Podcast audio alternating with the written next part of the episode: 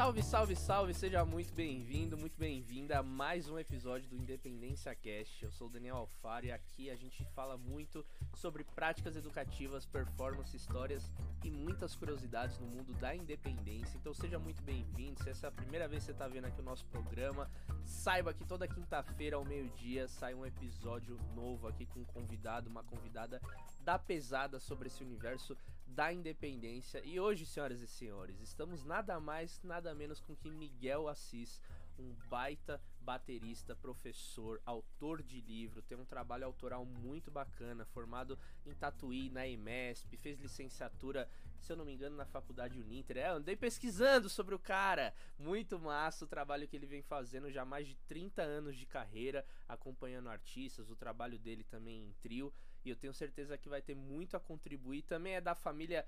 E é. Nossa, até enrolei aqui. É da família Torelli Instrumentos Musicais, assim como eu. Então a gente tem aí essa empresa em comum e também agora estamos aqui batendo esse papo no, no podcast.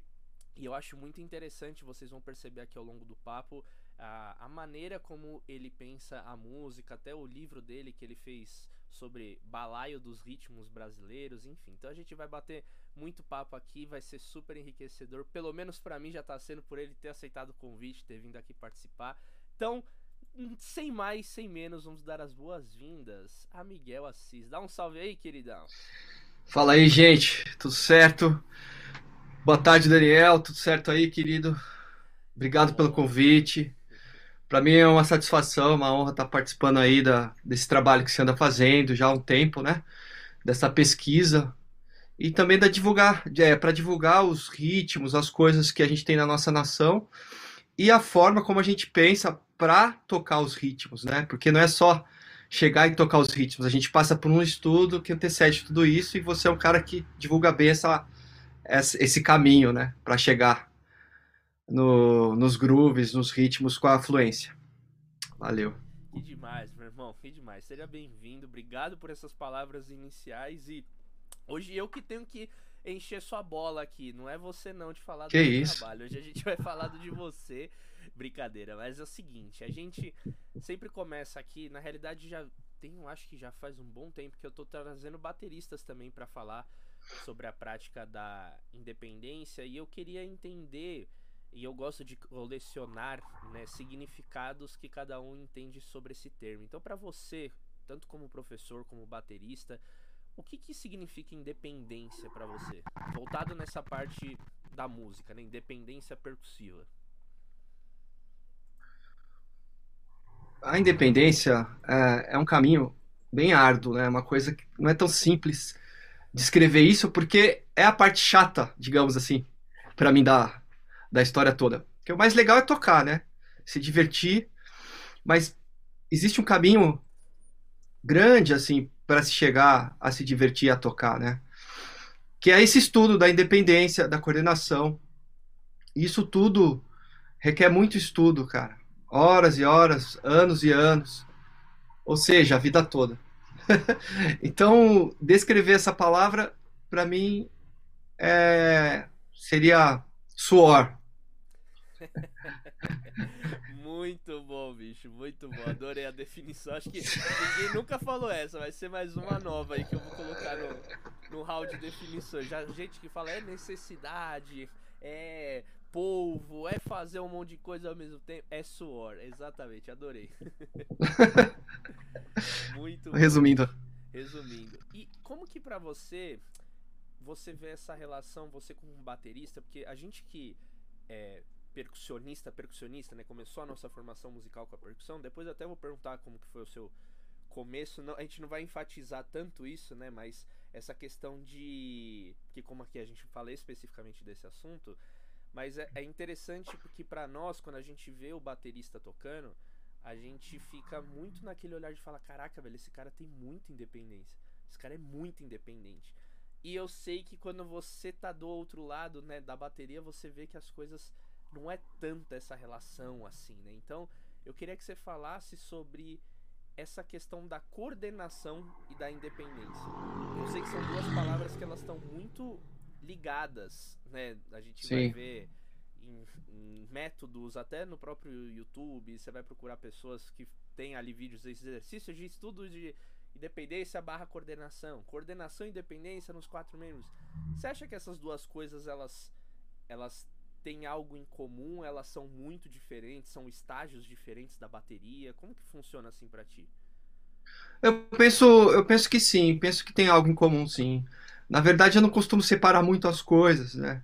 É, o estudo, eu divido ele em três partes, assim, né? Estudo de técnica, é, outras coisas também só de, de coordenação e outras coisas tocando. Mas, é, no vamos ver, assim, é uma coisa só, né? Digamos assim, é uma panela, uma panela cheia de tempero com as coisas tudo junto. Não fico muito, ah, vou estudar só isso ou aquilo. Lógico que tem essas partes que se juntam, mas eu quis dizer que no, no, no final de tudo, isso é uma coisa só. Isso é para você tocar, na verdade. Isso é para você tocar é, de uma maneira mais livre, né? de uma forma de tudo que tudo que vier à sua mente na hora que você estiver tocando, se vier, você consiga expressar sem, sem barreiras. Né? Para isso, existe esse caminho que a gente conversou no, no início aqui da, do, do, diálogo, né? Existe esse caminho. Então, o que, que eu penso? É... Cada pessoa tem um jeito de lidar com esse, com esse tipo de estudo. Por quê? Às vezes, você olha, a pessoa vai começar a tocar um instrumento. Qual é a maneira que essa pessoa está tocando? Será que ela começa a tocar com a mão esquerda? Será que ela começa a tocar com a direita? Será que os aceitos dela estão tudo mais com a esquerda? Então, eu, é, essa é a maneira de você ver uma criança tocando e respeitar o jeito que ela toca, né? Eu acho interessante isso, você olhar a criança e falar, mano, é o jeito que ele toca, então esse jeito não tem que mudar, ele tem que tocar assim. Ah, mas ele tá tocando com a mão esquerda no hi-hat. Beleza. Essa é a forma que ele que ele se dá melhor com o instrumento. Não precisa virar assim, né? Tocar desse jeito. Então, é a, eu, eu vejo muito a maneira como a, como a criança sente e toca. E eu procuro incentivar o jeito natural dela tocar. A partir daí, ela vai estudando. É, como, eu, como eu já falei de criança, né? Eu tô, tô voltando, porque ultimamente eu, tinha, eu tenho tido uns alunos é, que estão começando a tocar criança. Legal, então, legal. como eu tô falando já disso, que é, é onde tudo nasce ali, né? É onde eu comecei a ver também a música com, com seis, sete aninhos ali, já enxergar esse, esse, essa coisa da música como como aquilo para minha vida. Então, tudo começa de criança. E eu acho que a criança ela tem que passar sim, como todos os músicos, pelo estudo da independência da coordenação. Mas é necessário que ela primeiro comece a gostar de tocar. E aí essa independência e coordenação vai vir natural com os ritmos, né? até o ritmo mais simples, um pop, né? Tipo, deixa ela tocar, tocar. Aí a partir do momento que ela fala, pô, vai passar o tempo, ela fala, pô, queria fazer uma frase. Aí você começa a passar de repente de uma maneira musical essa frase para a criança, né? Não um estudo mesmo assim, sabe? Como se ela já tivesse, sei lá, 20 anos. Não, passa de uma maneira musical essa frase, né? pensando no som, sabe? Assim, pensando no som dos tambores, deixando a coisa ser bem intuitiva. E aí, mais para frente, a gente vai vendo que agora se o cara já é, já, já é uma pessoa, já é um jovem, um adolescente, ou, e tá querendo tocar, já, já se torna mais fácil chegar nesse assunto, porque a pessoa já entende. E quem sabe até já sabe leitura, né? se, se torna mais fácil. Mas sempre eu penso na música primeiro e depois na teoria. Sim, entendi. E você lembra na sua, no seu processo, assim, aí eu quero que você revisite um pouco quais foram as primeiras independências que você começou a estudar, digamos assim, na bateria, pensando justamente nessa parte já musical, né? Porque eu sei que existem muitos estudos que a gente faz que às vezes eles não são música propriamente dita, né? Pra malhar aquela coisa cerebral, matemática, uma mão no dedo, não sei o quê. Claro que às vezes a resultante disso traz coisas interessantes, né? Mas você lembra mais ou menos assim de quais foram essas primeiras independências que você começou a, a trabalhar na bateria? Ah, as primeiras independências, na verdade, começou com rock and roll. Né? É, massa. O, o rock veio na veia, assim, e até era, era o rock punk rock mesmo. E eu acho que era ali. Tac, tac, tac, tac, tac, tac, tac, tac, tac, tac, tac, tac, tac. Ali já, já tinha que começar a, a ser uma máquina, né? Sim. Tocando. E lógico, depois mais tarde com o jazz, aí isso, isso tudo se torna uma busca, né? Pô, você tá tocando rock, tá tocando punk rock, tá tocando hard rock, mas depois que você tem esse impacto, que no meu caso foi com o jazz, com a música instrumental, jazz que eu falo é música instrumental. Uhum. Aí você fala, puta, mano, pra eu fazer o que esse cara tá fazendo, eu vou ter que ir pra um outro caminho. Eu vou ter que usar essa coisa que eu já tenho do rock, mas vou ter que trabalhar outras coisas. Aí foi então que eu comecei a descobrir os livros, né? O Gary Chester. E um livro maravilhoso que eu quero citar aqui, que é o do Gary Schaefer, chama Independente Drummer. Esse livro eh, foi um divisor, assim. Eu estudei ele com 15 anos de idade. E aí, a partir desse livro, a coordenação e independência mudou bastante. Por quê? Do Gary, Gary Schaefer. Gary Schaefer. É, Independente, Independente Drummer. A arte. é, não, perdão, é Independente Drummer mesmo o nome do livro. Uhum. E aí, é, foi um professor lá em Ribeirão Preto, o Inácio, foi um dos meus primeiros professores, assim, de, dessa onda mais do jazz, da música brasileira, principalmente do jazz, que me passou esse livro. E esse livro, ele te obriga a você usar o seu pé esquerdo como você usa o direito, a você usar a sua mão esquerda como você usa a, a, a direita. Aí, cara, tudo mudou. As coisas, as coisas começaram a fazer sentido. Olha que interessante. Você lembra por que assim começou a fazer mais sentido? começou a fazer sentido porque eu, logo logo após isso eu tive esse contato com o Tatuí, né? E lá era muito ritmo brasileiro que que é, trabalhava muito ah, essa arte da independência. Você tinha que fazer um desenho do, do gongue com o pé esquerdo, fazer as alfaias com o direito, fazer a caixa do maracatu, ou às vezes usar os tambores como alfaia também. Aí já você tinha que fazer com cada mão uma coisa para fazer um maracatu. E aí eu já tinha passado por essa escola desse livro, aí tudo se tornou mais fácil. Entendi. Esse livro, você lembra mais ou menos, óbvio que le- lembrar porque te marcou. Qual que é a proposta assim dele? Era já você falou uma das básicas dela, né, que é que você faz na mão direita, É. na esquerda, pé direito faz na esquerda, mas quais eram as propostas assim, digamos assim, desse livro pra quem nunca ouviu falar? dele? Tem um pouquinho do ele tem um pouquinho do Gary Chester, mas ele, ele, ele aborda de uma outra maneira. Por exemplo, ele tem a base, né, que você faz, e depois você sai lendo todas as notas com a mão esquerda, fazendo aquela base que ele te pediu. E aí você lê com a mão esquerda as notas que tá lá na, na, na partitura, né, do livro. Depois você volta, faz a base de novo com três partes, com três membros, né, e lê com a outra mão tudo que tá escrito lá nas, na- nas notinhas. Depois você lê com bumbo, depois você lê com hi-hat. E assim ele começa em semínima, vai para colcheia, depois semicolcheia lá no final do livro. Só que na semicolcheia já não tem mais base nenhuma, é tudo lendo mesmo todas as notas, todos os membros juntos. Deu pra, deu pra dar uma clareada assim? Sim, sim, sim, sim. Nossa senhora, aí já vira loucura, né? Independência nível hard. É, porque fica tum tá tá tum tum ti tá tá ti tim ti pa tum pa ti tu paca ti tu tum tá ti ti tá ti ti tu tum.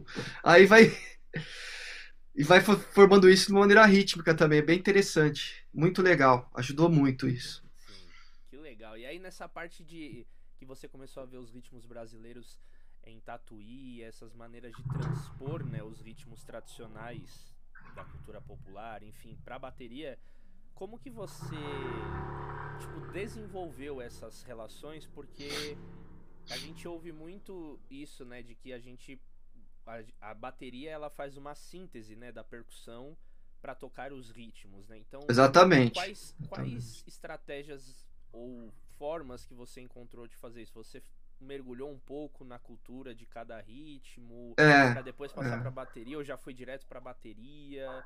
Como que Não. foi assim, o seu processo? É, sim, tudo bem. Fui para bateria, mas aí eu vi que não, não dava, porque eu tinha não tava acontecendo nada, né? É, eu tinha que conhecer a cultura, eu tinha que conhecer o que que é o que que é o maracatu. Aí, pô, eu tive que ir lá e ver a galera tocar na rua e transcrever aquilo pro instrumento. Aí fez sentido. Entendi. E aí você tentava ao máximo, tipo, passar todas aquelas informações para bateria ou você encontrou um ou outro jeito? Era uma coisa tipo. Eu pelo menos tenho isso. Eu, eu, eu, fico às vezes me divertindo de maneiras que eu posso interpretar um ritmo dentro de um set. Ainda mais percussão, que é uma coisa muito aberta, né? Aquela coisa de bumbo, caixa, chimbal, tom, surdo. Então, você lembra mais ou menos se era uma coisa, não, deixa eu fazer aqui o básico que vai resolver na gig ou não, eu quero ficar explorando e se eu botar o não sei o que nesse pé e se eu alternar e fazer isso. É. Daniel, a criatividade ela é essencial para o batera, assim, para todos os músicos, né? mas para a gente principalmente, assim, para a pessoa ritmista, é, a criatividade é tudo, assim, acho que tem que explorar, assim, o máximo que você puder, de usar coisas que ninguém usou, de fazer diferente do que você ouviu, é, legal, pô, fiz aqui, legal, e agora, onde eu posso mudar isso? Como é que eu posso fazer? Porque, assim, muita gente já fez muita coisa, lógico que a gente sofre influências de vários bateras, né? Como eu ouvi muito Nenê, ouvi muito Márcio Bahia, você já vem com, com umas, umas influências, né? Bastante coisa do Robertinho Silva, muito, muita coisa do Pascoal Meirelles lá nos discos do, do Cama de Gato. Então, lógico que você já vem com um monte de referência, mas aí você tem que encontrar a sua.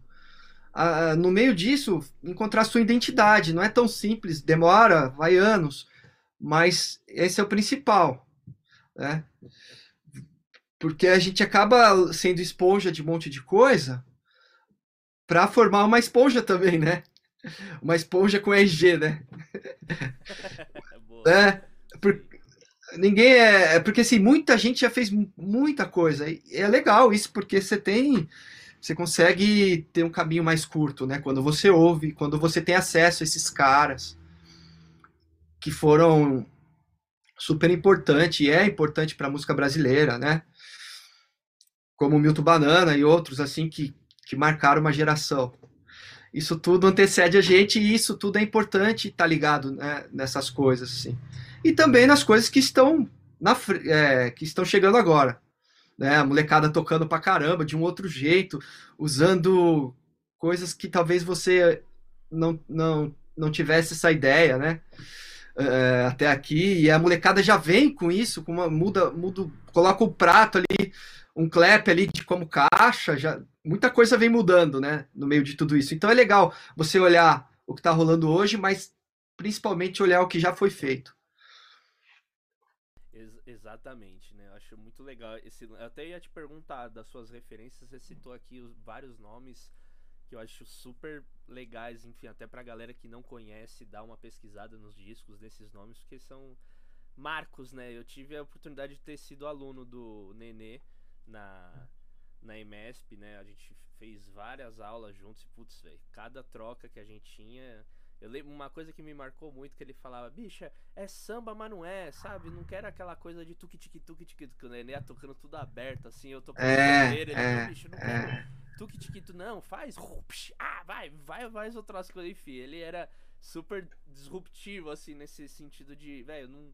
Ostinato, sai pra lá, vamos quebrar, assim. Então, acho super é. legal essas, essas referências. E, inclusive, eu vejo que nos seus sets você acaba é, inserindo poucos elementos percussivos, assim, digamos, Sim. de tambores, de cowbells, etc. É, cowbells, tamborins, eu já vi já bastante no seu set. Você, como você falou dessa questão da esponja que você vai formando, você tem algum critério assim que faz com que você use mais, use menos, ou é uma opção estética sonora que você. Não, bicho, eu não curto, ou porque você trabalha muito com percussionista e aí não precisa usar, ou porque, enfim. Queria que você falasse um pouco da, do pensamento hoje que você, sei lá, um set que seria o set Miguel Assis, assim.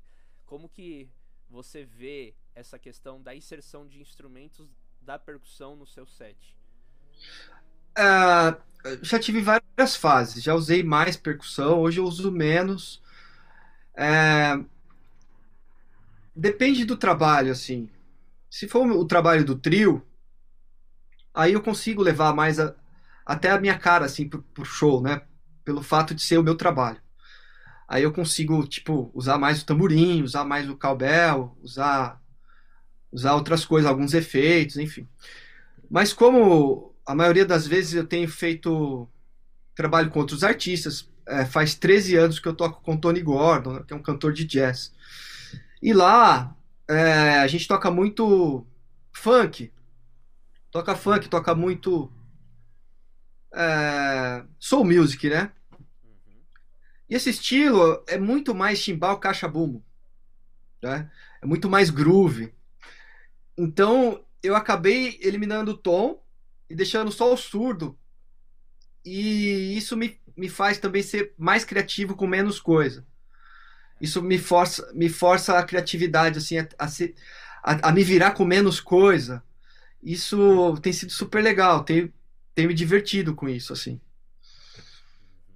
E aí, eu termino o solo, a galera vem falar, pô, cara, mas como você fez tudo isso com só isso? vejo, eu vejo muito isso, bicho. Eu, eu, gosto. Tem fases, Miguel, que eu tô estudando. Eu monto um set de, de. enfim, eu tava até inclusive aqui, ó, mostrar pra você, ó. Um set que eu tava. Eu pendurei um AB, um Talking Drum e um, e um stack. E aí eu tava sentado no carrom e comecei a explorar. Assim, tocar, eu falei, vai, vamos lá, tirar som disso aqui. E não ser uma coisa tão óbvia de tuti, tati.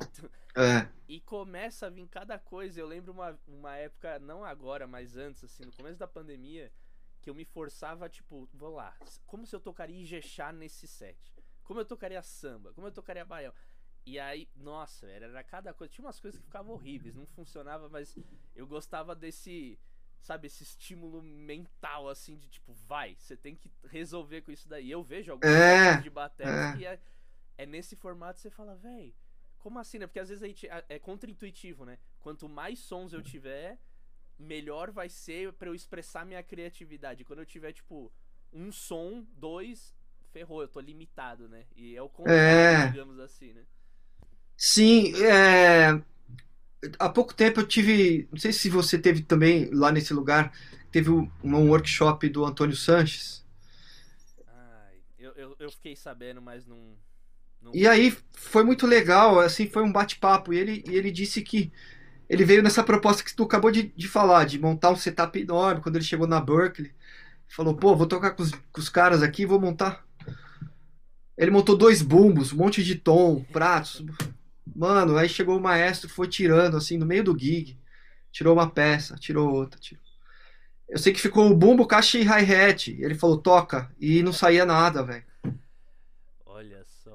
Então ali foi bem no começo quando ele chegou na, na Berkeley e depois isso tudo serviu de experiência e hoje ele é esse grande músico que a gente conhece, mas ele teve que começar ali com caixa, bumbo e hi-hat para começar a entender como é que faz feijão com arroz, né?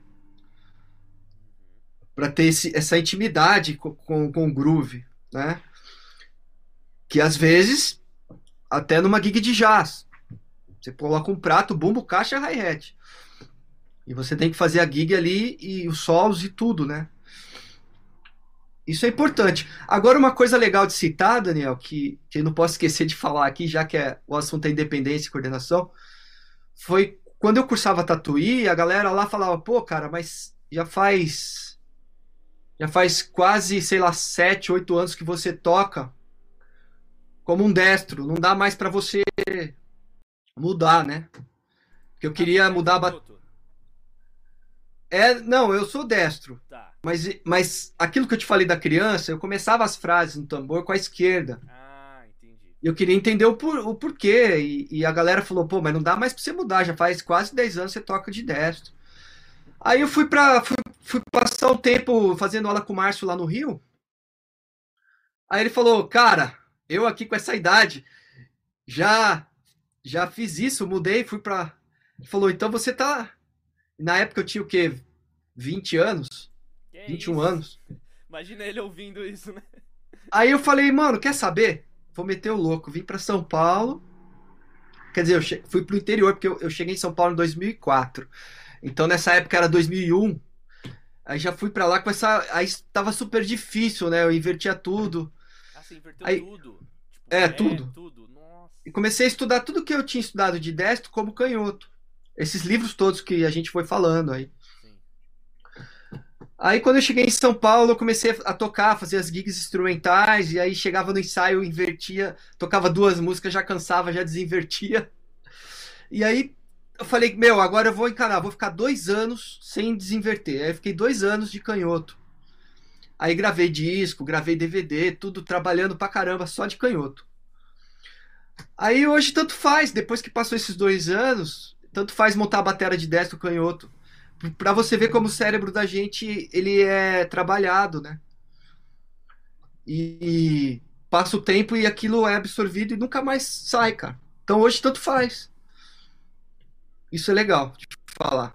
Olha que louco, bicho. Não, eu, eu acho super legal. É, às vezes eu tenho costume de inverter o que eu tô estudando, né? Tô fazendo na perna esquerda, vai pra direita, tudo, mas são relações um pouco mais pontuais, né? Do que simplesmente, não, bicho, agora eu vou tocar pandeiro com a, com a esquerda. Ixi, aí ferrou. Eu vou perder a zig, beleza, mas vai demorar um tempinho. Mas eu já tive esse samba, que eu lembro uma vez, eu sou de escola de samba aqui em São Paulo, né? E eu lembro uma vez que eu vi um cara lá no Peruche, onde eu desfilo há anos, tocando tamborim, que eu toco tamborim, né? E aí é. ele tocava assim, aí uma hora ele cansou, ele trocou e continuou com a esquerda. Eu olhei, o que é isso? Falei, e não, e tocando valendo, assim, tava. Nossa. Falei, que isso, bicho? Olha que bizarro. Eu falei, velho, é um, bom, Animal. um bom recurso, um bom recurso. Mas muito massa isso, bicho. Que legal você ter falado de, desse ponto, porque eu vejo que às vezes a gente é. Não sei se é. Ainda mais na bateria, né? É, é difícil você ver bateras canhotos, canhotos, assim, que faz a parada. Eu conheço muitos que são destros de pé, canhotos da mão, né? Eu recentemente é. Eu estive com, com, com, o Digão, né? O Digão Brasa, aí, pô, canhotão. É, tocando, é o Dig é canhoto. É. Então eu acho legal essa questão, mas eu acho que ao mesmo tempo vocês passam alguns perrengues, né? De montagem de bateria, chega no lugar, tem que inverter bateria e arrumar sub quando a sua bateria já tá pra canhoto. Sei lá, tem essas Não, questões, é. Não, é, é o inverso, porque assim, tanto faz.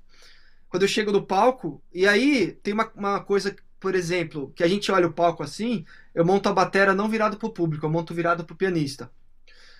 E aí eu gosto que o chimbal fica pro público. Então, se o piano tá desse lado, eu monto do outro. Aí eu monto de canhoto pro chimbal ficar pro público. Caraca, bicho. Não, então você tá é. querendo me dizer que hoje, tipo, assim, você ataca de destro de canhoto, tá nem aí. Você vai fazer a, a mesma performance de alto nível é. dois É. Tanto faz, hoje virou. Isso, Miguel, você não é desse é. mundo, bicho. Você tá em 2069 e a gente ainda tá gente... Não, não, não, não, não. Isso foi aquilo que a gente. A gente começou o papo falando do suor. Isso foi suor, cara, porque não foi fácil, não, mas era uma, era uma meta, né? A gente consegue quando a gente tem foco e determinação. Aí rola. Sim. Nossa, mas você, tipo. você. Como é que diz aquilo? É, isso não deve ser feito em casa, né? Sem o cuidado do. É. Você indica isso para os seus alunos? Você incentiva a fazer eu, isso? Ou... Eu, eu acho que sim. Pra bateria, sim. Eu não sei se isso teria o mesmo efeito no baixo, na guitarra. Acho que não. Mas pra bateria eu acho legal, sim. Os, principalmente os braços, né? E se puder, as pernas. Principalmente se o cara quer seguir essa coisa do pedal duplo, ou se ele quer ou se ele quer usar cal, cowbell com o pé esquerdo, ou sei lá, enfim, eu acho que. Ou, ou, ou se ele quer usar só o hi-hat com o pé esquerdo, o hi-hat ele tem que dialogar também com o groove, no jazz, né? Ele tem que ficar ali só, não tem que ficar só aqui, né? Ele tem que. Ele tem que. É tipo o Jeff Ballard, o, o esses bateras que eu amo, assim, que, que faz bem isso. O Bill Stewart. Ele faz bem isso, né? Essa coisa do, de dialogar a caixa com hi-hat. Né? Isso é animal, cara. Isso é, é vida, né? Nossa, que, que loucura, velho. Eu acho que só de você falando, eu pensando, minha cabeça já, já, já ficou assim, já, fazer, deu um nó já. Não, é, velho, eu acho super legal isso. E, inclusive, eu queria aqui também você, você falasse, a gente como percussa, quais os benefícios que você vê, por mais que você não veio da percussão, é, o que, que você acha, assim, um percussionista que quer estudar independência, estudar é, bateria, você acha que é necessário ele estudar bateria ou ele pode apenas estudar percussão? E se para você for necessário, não sei se a palavra seria necessário, mas seria bacana, por que, que você acharia bacana de um percurso estudar bateria para poder desenvolver a independência? Daniel, é essencial, velho, entendeu? O batera ele tem que estudar percussão o percussionista tem que estudar batera. Eu acho que é essencial isso, essa conversa e diálogo. Para entender depois quando for tocar junto. E eu vou além. Eu acho que tem que estudar harmonia, tem que estudar melodia, tem que estudar um violão, tem que estudar um piano. Pra quem não sabe, gente, ele toca piano, violão. É, é isso que ele tá falando.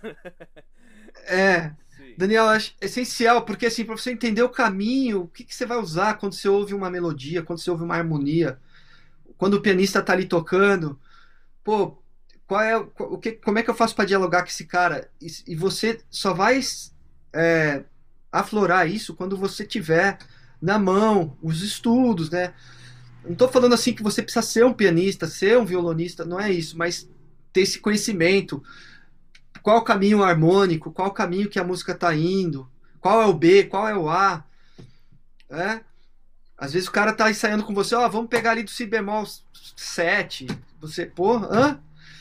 Vai pegar da onde, né? Do, do Fá 7, tal. Você, porque geralmente as partituras para um batera não é partitura de bateria, é cifra. Então, você, você entendeu o que é uma cifra, entendeu o que está rolando na música. Então, acho que isso é importantíssimo, assim. Uhum. Pra... Sim, eu, eu assino completamente embaixo. E nessa questão especificamente da independência, assim, o que, que você vê de benefício de um percurso estudar a batera? Um percurso da batera. É. Eu acho que não só o benefício da gig, né? Dele poder tocar também batera em gig. mas mas também se ele quiser gravar em casa, pô, eu fiz, uma, eu fiz, um, fiz um desenho nas congas aqui, fiz um desenho no carrom eu quero construir um groove em cima disso. Ele vai pega a batera, constrói um groove ali, mesmo que seja para outro batera gravar, ele ele consegue é, desenhar melhor o que está na mente dele para as pessoas entenderem, né? É? Acho, eu acho que é importante. Às vezes eu pego o violão aqui, pô, eu gostaria que fizesse essa onda aqui no, no piano, que fosse por esse caminho de harmonia ou esse caminho de melodia. O pianista ele entende melhor, né? É. Não, nossa, eu, eu saquei muito bem o que você quis dizer e você trazendo esses exemplos práticos assim da vida real, porque às vezes fica muito nesse lugar, ah, simplesmente para você entender, né, sobre a música, tudo, só que às vezes você fica para alguém que tá começando a jornada, né, não entende muito bem esses esses toques assim, né, que depois é. tempo você fala, velho, isso aí salva a vida, né, de você entender o mínimo de partitura para você se localizar, ó, vamos pegar da corda, ó, da capa, do seu vocês falam, é, o que tá acontecendo, bicho? É, as linguagens são é. todas italianas, né? Vai da, vai da capo, vai do coda, é, vamos pro coda, vai, faz o pulo aí, vai pro S. Meu, pega o A da música, aí você sabe, pô, o A é aquela. O A é, a, o A é aquela harmonia lá. Aquela melodia é o A. É, exato. Não tá escrito um A na partitura grandona. Você é. tem que se ligar nesses. Pô, o B é, não vai fazer que nem aquela cantora que eu falei, vai doar, né? A gente tocando o Garoto de Ipanema. Ah! Porque estou. É mesmo que aconteceu isso, bicho? Não, não brinca, não brinca. Tá zoando, né, é sério, velho. Aí, aí. então tem que. A gente tem que, né? ah, Danielzão. Histórias, né, meu velho? Colecionando. Nossa, e a vontade de mijar de rir nessa hora, né? Ai, meu Deus do céu. Ai, muito bom, bicho, muito bom. E eu queria também que a gente entrasse aqui num, num papo nessa questão de o baterista ele tocando solto, né? Que eu já vi já muito desse termo, eu já encontrei partituras assim, baião solto, samba solto. E eu queria que você comentasse assim, que tipo de estudo, que tipo de maneira de, é, de se preparar para esse tipo de situação, porque a gente fica muito às vezes preso em padrões, né? Ah, eu conduzo assim, eu conduzo essas frases, eu posso fazer essas variações, mas em que momento que você sente que o batera ele começa a tocar assim solto? Que ele não pensa mais, tipo, ah, agora eu tô fazendo esse padrão. Ou eu vou fazer aquele padrão. Tipo, a coisa flui de um jeito tão que você fala, bicho, parece que ele tá improvisando e. Sabe? É. Tá tudo ali no lugar, mas nada ao mesmo tempo tá ali acontecendo, sabe? Então, claro que tá ali acontecendo, né? Um jeito de, de falar, mas. Que, como que você eh, pensa em que momento que o Batera, tipo, chega nesse estágio e como que se trabalha, se constrói esses degraus para chegar nesse lugar de é, tocar solto, independente do ritmo que for. Até se você quiser dar um exemplo de um, um ritmo, um groove, fica à vontade. É, para tocar solto, eu acho. Vamos, vamos. Você, eu gosto de citar o, o, o exemplo do futebol, né? Tem que jogar bola. Jogar bola é tocar com as pessoas. É você que está que, que tá estudando, que começou a estudar agora é muito importante estudar no seu quarto, legal. Mas o mais importante é você reunir um pianista, um baixista, um guitarrista, um percussa e começar a dialogar musicalmente, começar a jogar bola junto. Eu acho que daí começa uh, esse lance de você tocar solto, porque o tocar solto é dialogar com alguém. Né? Você pode fazer isso sozinho, mas isso é, ninguém estuda para ficar tocando sozinho. Você tem que. É importante você tocar com as pessoas, é importante você fazer ensaios, mesmo que seja só para ensaiar, mesmo que não tenha data. Mas, bicho, vamos, vamos ensaiar, vamos, vamos conversar, vamos dialogar musicalmente. E aí, você ouvindo o que o piano está fazendo, você traz isso para o seu instrumento, para a percussão ou para a batera. Né? Às vezes, o que ele está fazendo não requer que você faça muito. Ou às vezes, o que ele está fazendo requer que você dialogue mais. Tem que ter essa sensibilidade, né? Isso se tratando de música instrumental, estou dizendo. Agora, quando você vai fazer um gig, tem que ver qual é a proposta do trabalho, né? Porque às vezes é só um groove mesmo e você tem que dialogar groovando, né? Fazendo aquela sequência, o mantra, né? Digamos a sequência de groove ali. Mas muitas das vezes é música instrumental, e a música instrumental ela, ela é um quadro a ser pintado da forma mais criativa que você puder. E aí, unindo essa coisa, essa junção de, de tocar, mas principalmente de ouvir o que as pessoas estão tocando. É isso.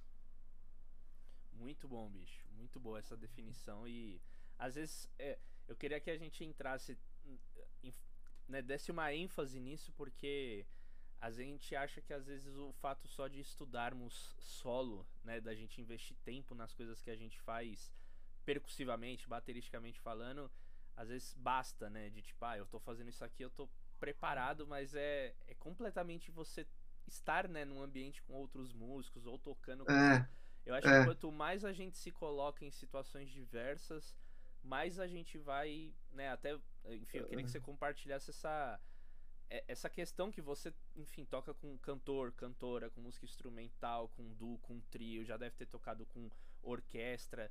Você acha que é, como que que é hoje olhando assim para trás todos esses contextos que o músico atua, como que você é, sente assim a importância de ter vivenciado todos esses lugares, porque às vezes a gente vivencia só um e acha que não, é, não sei se já acha que é o suficiente, mas já acha que sabe, aí a vida surpreende, vai para outros, mas ouvir de alguém que tem uma experiência vasta como você é sempre muito enriquecedor. Pô, obrigado. Caraca, bicho, olha isso, o cara né, tá aqui, tá ali, tá ali, aí você vê como o que ele faz tem muita propriedade, assim, né? É, é, Daniel, é você, é uma coisa que a galera às vezes não se liga, é o ambiente que você tá tocando. Às vezes você vai estar tá tocando num bar que a mesa tá colada com o seu hi-hat. Pô, não custa nada você pegar um par de vassoura e fazer um groove mais baixinho. Não custa nada você ouvir mais o bass, ouvir mais o que o piano tá ali, o piano acústico sem microfonação. Ouvir o que tá rolando ali, então se encaixar nesse, nesse contexto, né? Do local onde você tá. Tipo, não é. Você não tá tocando num campo de futebol com um PA enorme. Você tá tocando no boteco com uma, umas duas mesas do lado da batera. Não dá para se comportar tá e querendo conversar, né? Não tá querendo É. É. E também sobre esse lance da galera tá com, querendo conversar, você vai começar, você começa a pegar uma coisa com com o andar dos anos assim de tocar em ambientes diversos, de você chamar a atenção da galera para ouvir o som. E aí você fala, pô, o que tá rolando aqui não é um, uma música de elevador. O que tá rolando aqui é muito sério. É minha vida que tá aqui tocando, que eu estudei a vida inteira. E aí você consegue também, através disso, espiritualmente, uma coisa até divina, fazer com que a pessoa preste atenção no que vocês estão tocando ali, ouvindo, sentindo. Isso de repente vai ter hora também que você vai falar, pô, aqui eu preciso chegar mais com volume, entendeu? Então, essa mixagem do músico tem que ter, é uma coisa que é de dentro para fora, né? E é isso. Eu acho que isso eu consigo resumir ao local que você vai tocar, a proposta que você está fazendo. Por exemplo, às vezes eu tenho que tocar na orquestra de frevo, que eu faço parte, né? A gente acabou de gravar um disco bem legal. E a orquestra é, pô, é uma orquestra de frevo, metaleira pra caramba, tudo. Só que também tem dinâmica, que às vezes o trompete tá com a surdina.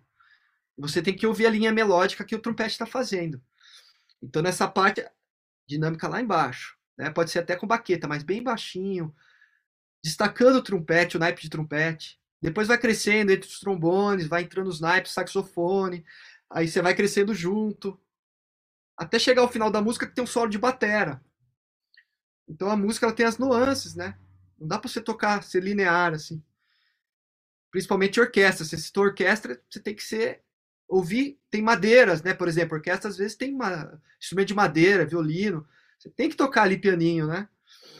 Essa coisa, sensibilidade, o músico tem que ter isso, assim. E isso não ensina em escola, isso só a vivência mesmo.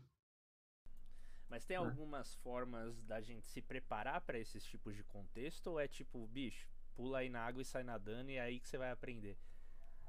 Uh, é, é, mais ou menos pula aí na água e sai nadando, mas também você, tem o lance de ouvir, né? Ouvir, ouvir bastante, eu acho que isso é importante. Sim.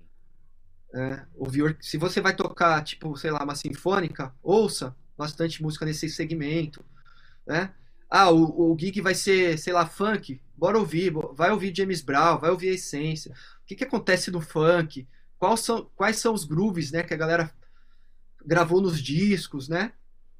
Pô, eu vou tocar jazz, vai ouvir o Roy Haynes, vai ouvir o Ged, o que, que esses caras tocando jazz? Vai ouvir Ticoria, né?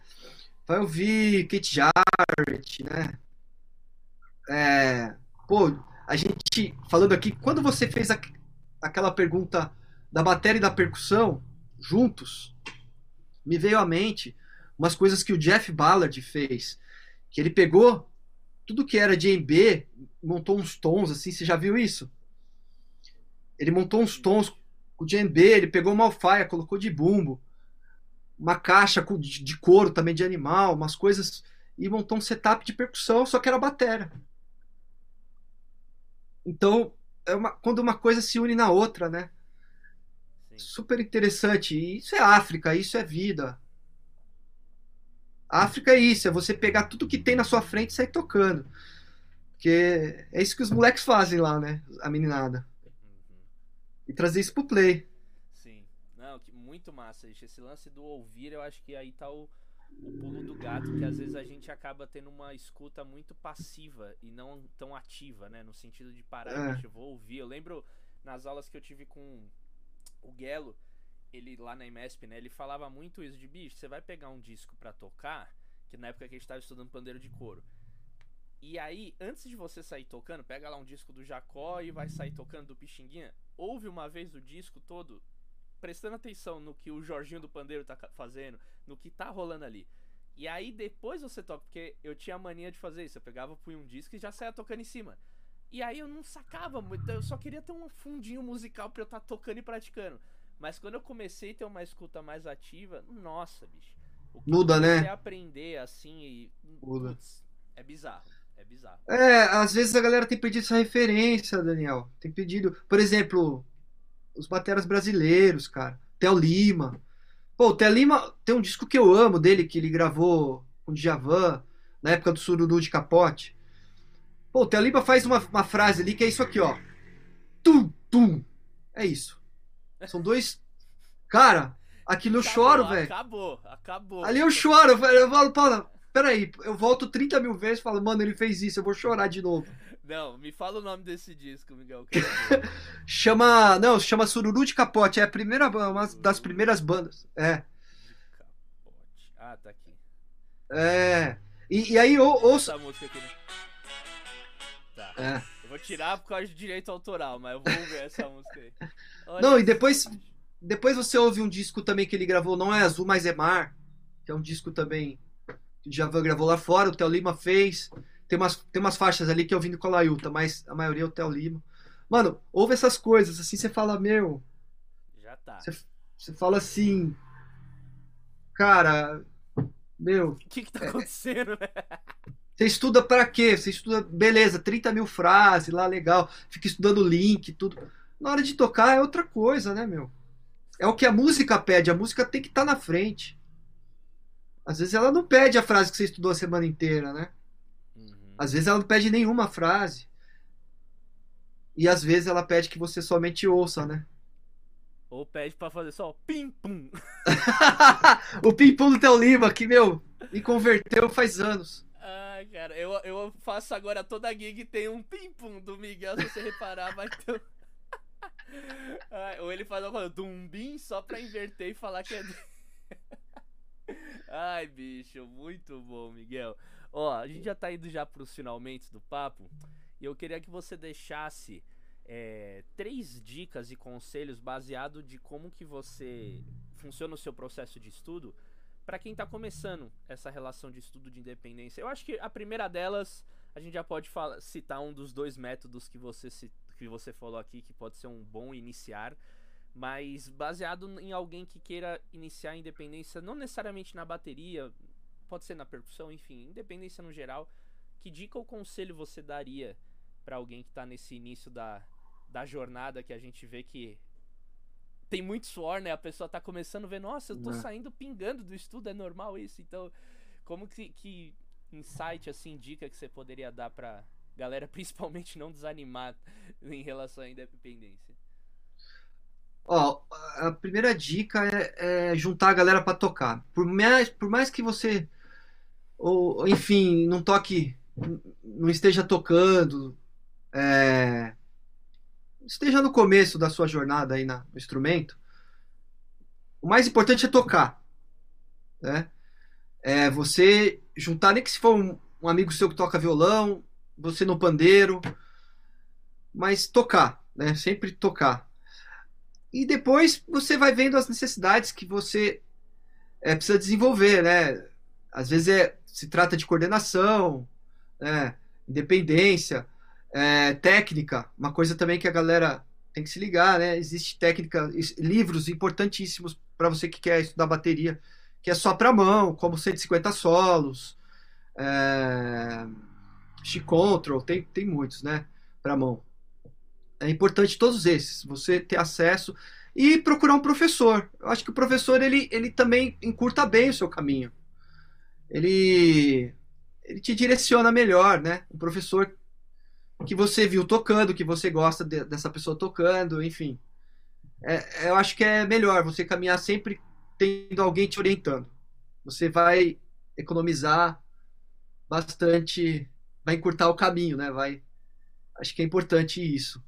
E bom, você falou do meu livro, eu, eu tenho aqui que esse eu acho que é o seu que você vem, pode vir aqui buscar, Daniel. Oba! Vai, vai ganhar de presente, mano. Ah, irmão, obrigado. Balaio de ritmo.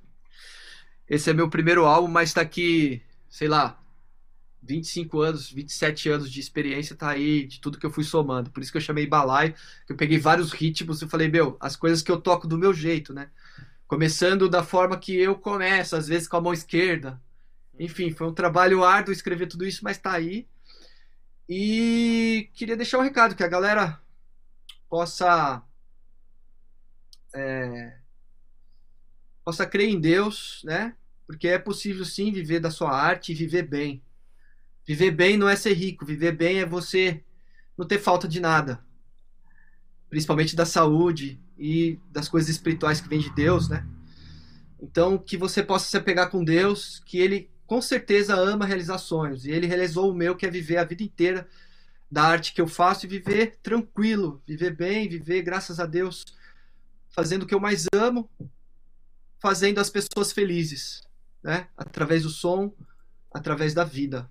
Que é a única coisa que a gente leva desse mundo, a experiência que a gente tem com o próximo e que seja boas, que seja boa essa experiência em 2023 aí para todos os músicos, para a galera que vive do som, para a galera que vive de arte. Nossa senhora! Ai. Miguel Assis, meu povo, bate palma, igreja. Valeu, Daniel. Demais, bicho. Muito Tamo bom, junto, viu? Irmão, muito bom. Ó, sem palavras para todo esse papo, para toda essa experiência, sua simplicidade trazendo coisas tão profundas, acho muito bacana. E de certa maneira traz um. Ah, é isso, bicho. É. Porque você sintetiza tudo muito bem, assim, né? Tem gente que gosta de falar, falar, falar, e você fala, bicho é isso, acabou. E daqui uns 10 anos volta e me fala o que, que você achou que você fez, né? A partir dessa fala. Muito legal, bicho. Pra galera que não te conhece, você já falou do seu livro, eu queria que você falasse onde a gente pode encontrar mais do seu trabalho, do trio, divulga suas redes, enfim, faz o teu merchan aqui no final pra ah, gente poder conhecer mais o seu trabalho. Tá, no Instagram é Miguel Assis Music. É o, no, na, nos streamings aí, Spotify e tal, é Miguel Assis mesmo. Você encontra lá meu álbum e também os discos que eu gravei é, com o Tony, com a Baby do Brasil. Tem muita coisa, tem muita coisa legal. Com a Cintia Piscin, com o Moisés Alves, os trabalhos do Eric Escobar, tá tudo lá. Só colar lá no streaming, você vai sacando o som. E que mais, que mais? Instagram e tal. site, né? Ah, o site é miguelassis.com. É isso, Daniel. E que, meu, que você tenha um ano maravilhoso aí, muito som, muita gig, muita saúde para você e pra sua família. Esse é o meu desejo aí, mano. Ô, irmão, isso é totalmente recíproco. Que legal da gente ter trocado essa ideia, eu conhecer mais um pouquinho da pessoa por trás daqueles groove de canhoto, desta. Agora, saber, pra mim, isso é anormal, a lista dos anormais. Imagina. Miguel Assis, em primeiro lugar. não, não, não. Tamo junto. e parabéns aí pelo seu som também, viu? Tem acompanhado aí seus trabalhos. Continua quebrando tudo. Já está. Não é que vai estar, tá, já está. Parabéns. obrigado, meu irmão. Obrigado demais. E ó, para você que chegou até aqui, não se esquece de se inscrever no canal, de seguir o nosso podcast no Spotify ou na sua plataforma de áudio favorita, compartilhar esse episódio com algum bater, um percurso, porque a gente vai ficar muito feliz de saber isso. Aqui na descrição estão os links que o Miguel falou. Conversa com ele também se você quiser comprar o livro dele, enfim, muito conteúdo bacana. E é isso, até semana que vem com mais um episódio da Pesada. Tamo junto e aquele abraço.